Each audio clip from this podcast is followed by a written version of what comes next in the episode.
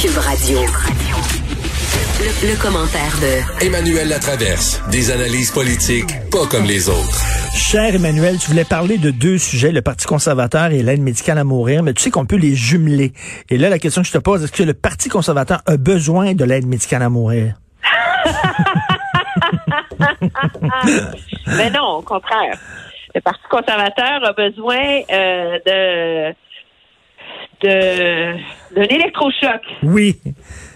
Si on veut garder les termes les termes médicaux pour se sortir de sa dépression. Parce que là, c'est le Euh, début du congrès, puis ça va pas très bien.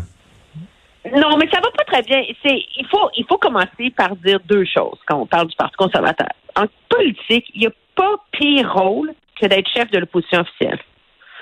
Et ajoute qu'on est en pandémie, ben là c'est doublement pire parce que t'as pas t'as pas la visibilité, tu peux c'est difficile de critiquer le gouvernement parce que tu es obligé d'être solidaire de la guerre collective dans laquelle nous sommes en nous sommes enrôlés, etc. Et doublement le Parti conservateur, c'est une coalition qui est difficile à maintenir ensemble au Canada. Parce que les libéraux sont animés par un partage de leurs valeurs euh, progressistes, multiculturalistes, euh, qui, qui, qui soudent le parti ensemble, mais d'une manière idéologique très, très, très, très forte. Alors que il y a différents le Parti conservateur, c'est vraiment une coalition parce que différents types de conservatisme. Le conservatisme au Québec, c'est pas le même qu'en Ontario, c'est pas le même que dans l'Ouest. Puis ajoute là-dedans euh, la réalité des conservateurs sociaux. Alors c'est ça qui rend ça particulièrement difficile. Mais le problème auquel Erin O'Toole, le fond de son problème, c'est qu'il a fait campagne au leadership en courtisant l'aile conservatrice sociale parce que c'est lui qui, qui a fait campagne en se décrivant comme un vrai bleu, hein, a Mm. true blue, puis en dénigrant euh, son adversaire euh, Peter McKay? Peter McKay comme étant trop progressiste, étant un faux conservateur. Puis là, le lendemain où il est élu, il dit qu'il faut ramener le parti vers le centre. Alors, Ah oui. Il y en a des conservateurs qui sont pas contents. Ben, Alors, il y a trois choses à, à- il, y a, il y a comme une clé en fin de semaine.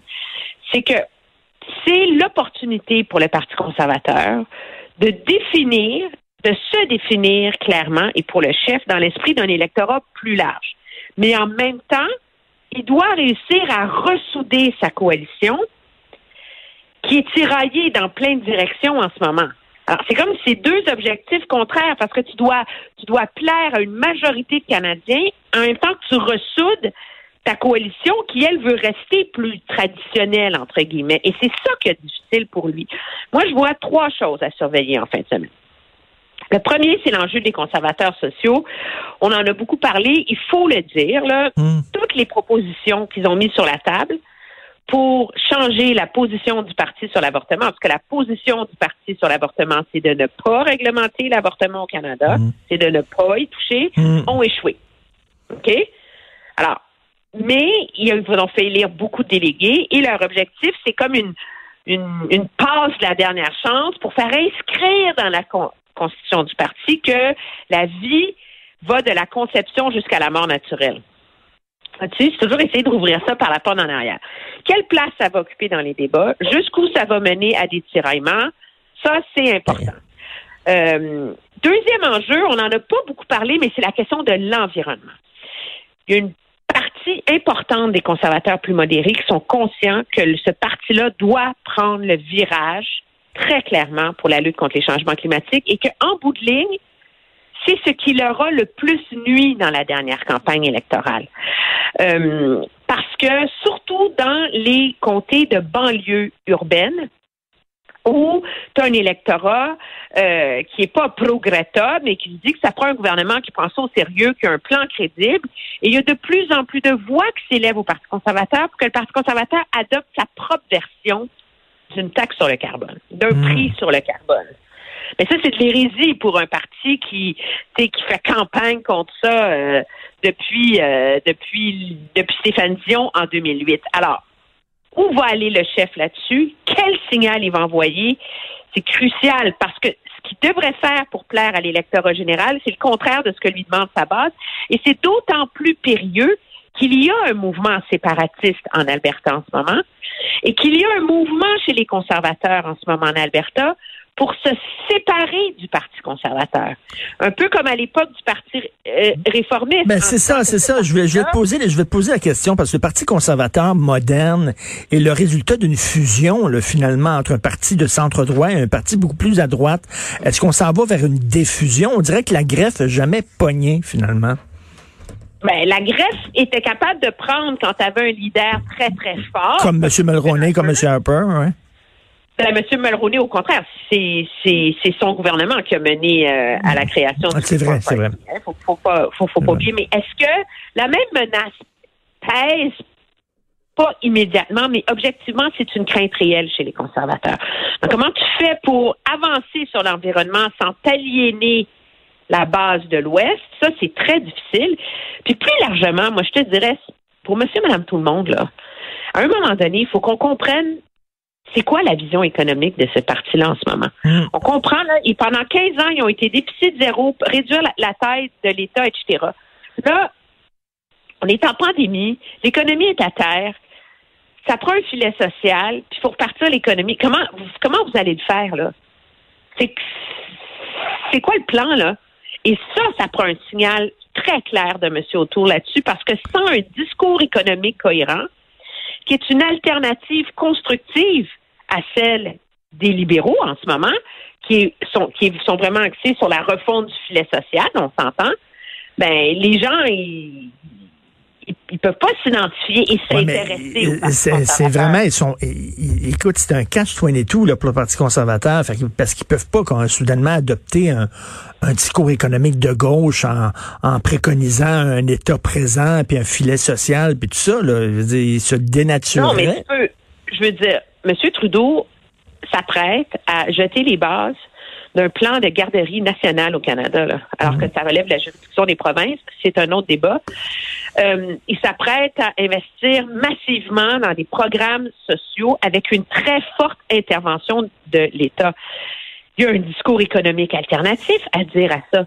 Et il y a, dans ce discours économique-là, moi, je dirais, il y a l'enjeu des femmes qui ont été les plus touchées par le parti, par la, la récession et la pandémie.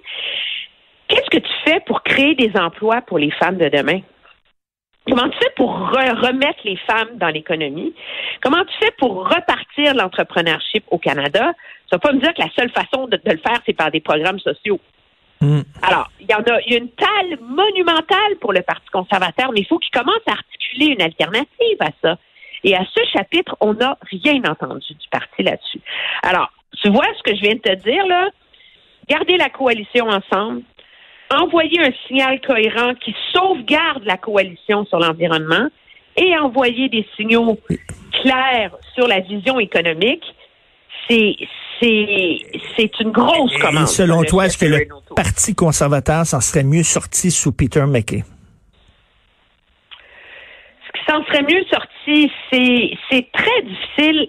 Moi, le reproche que j'entends, de la part de M. O'Toole, de, la part des conservateurs sur la, le leadership de M. O'Toole. M. O'Toole a très bien fait dans ses débuts. Hein. Il faut quand même le reconnaître. Ça va mal depuis un mois et demi, deux mois, un mois et demi. Là. Alors, il faut quand même mettre les choses en perspective. Ce qu'on reproche beaucoup à M. O'Toole à l'interne, c'est de ne pas avoir euh, réparé les rancunes de la course au leadership et de s'être entouré presque exclusivement de gens qui sont très loyaux et alors qu'il y avait des gens extrêmement compétents dans l'entourage de M. McKay.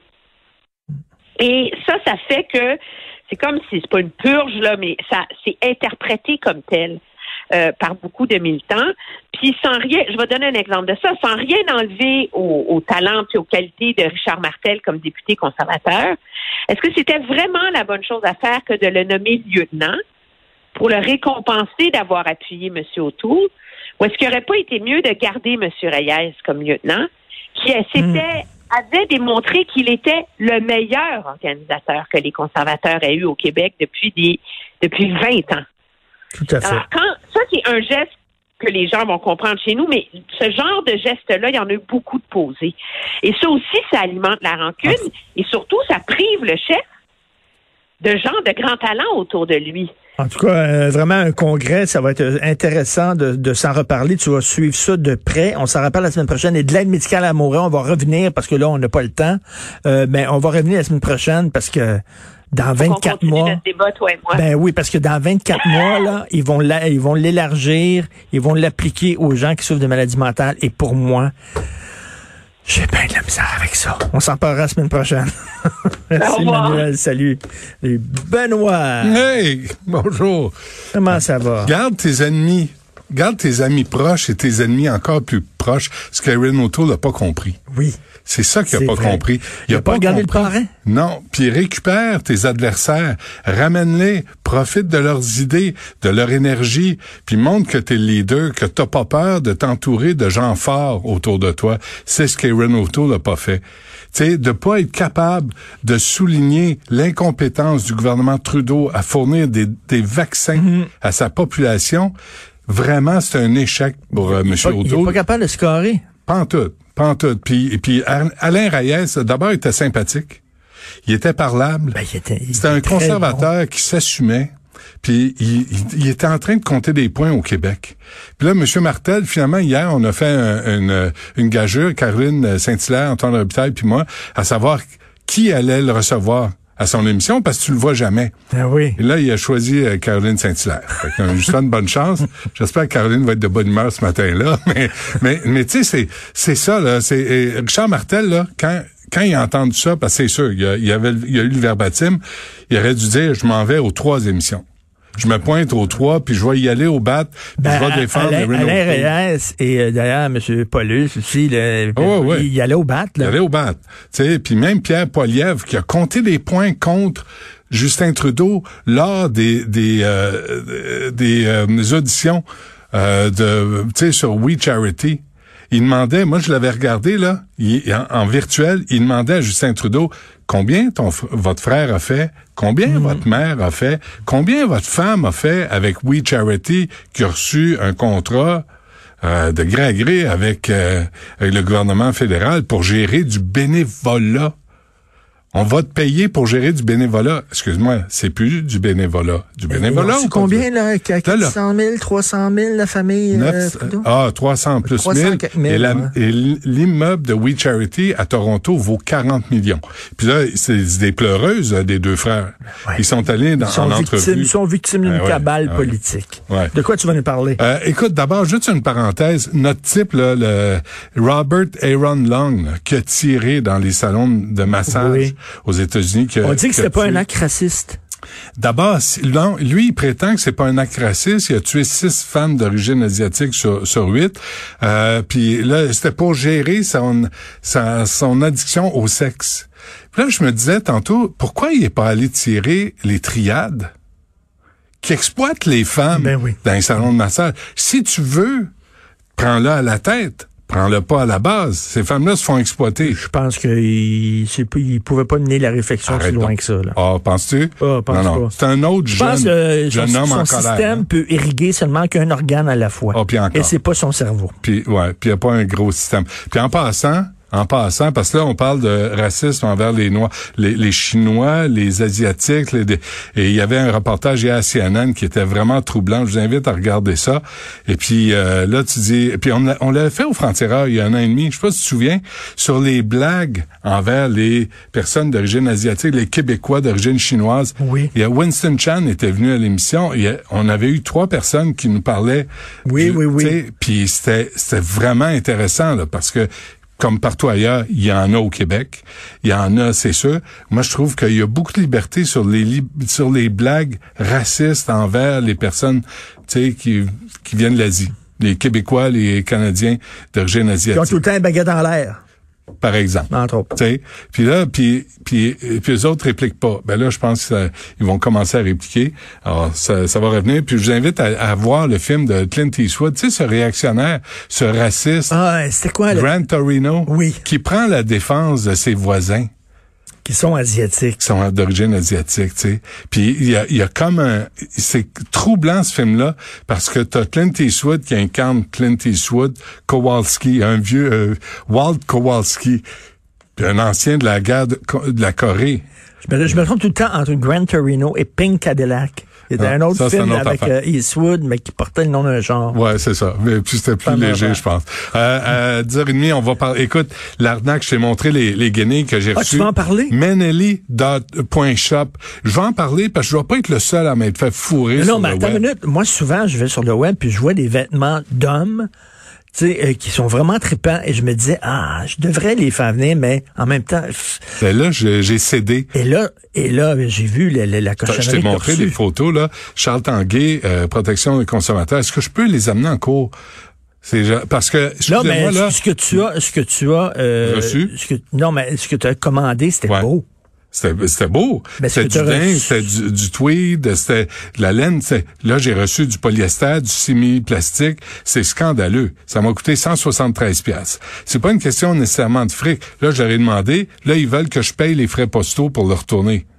En Il n'y a Chine. rien de mieux Chine, que d'aller dans une vraie boutique puis de voir le mieux. vrai vêtement. C'est ça. À 11h30, on va parler à Rouba Gazal du- de Québec solidaire sur cette cimenterie McKinnis qui va devenir le plus grand pollueur du Québec.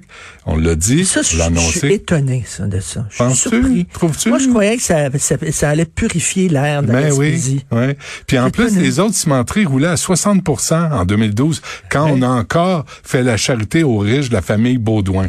On, qu'on salue, là. La même gang que euh, pour le C-Series de Bombardier en passant, hein? La même gang. Oui. Tu sais, on les salue, là, c'est correct. Euh, Madame Marois qui a décidé ça en Ben, ton- 2012. ton- Puis à midi, sur la pénurie de profs. Mais ton menu est rempli. C'est un bon restaurant. C'est pas, c'est pas à chaque jour, ça? Que le menu est appétissant? Ben oui. Oui. Puis on le lave, le menu. Je peux demander d'animer ton émission. Que c'est de la soupe que vous avez sur le menu? Faudrait l'essuyer. Je remercie mon équipe, l'excellent Carl Marchand à la recherche. Merci beaucoup, Carl. Merci, Maude Boutet à la euh, réalisation et à la console, Jean-François Roy et Sébastien Laperrière, le gars de Trois-Rivières. On se reparle demain, 8 heures, puis on écoute Benoît.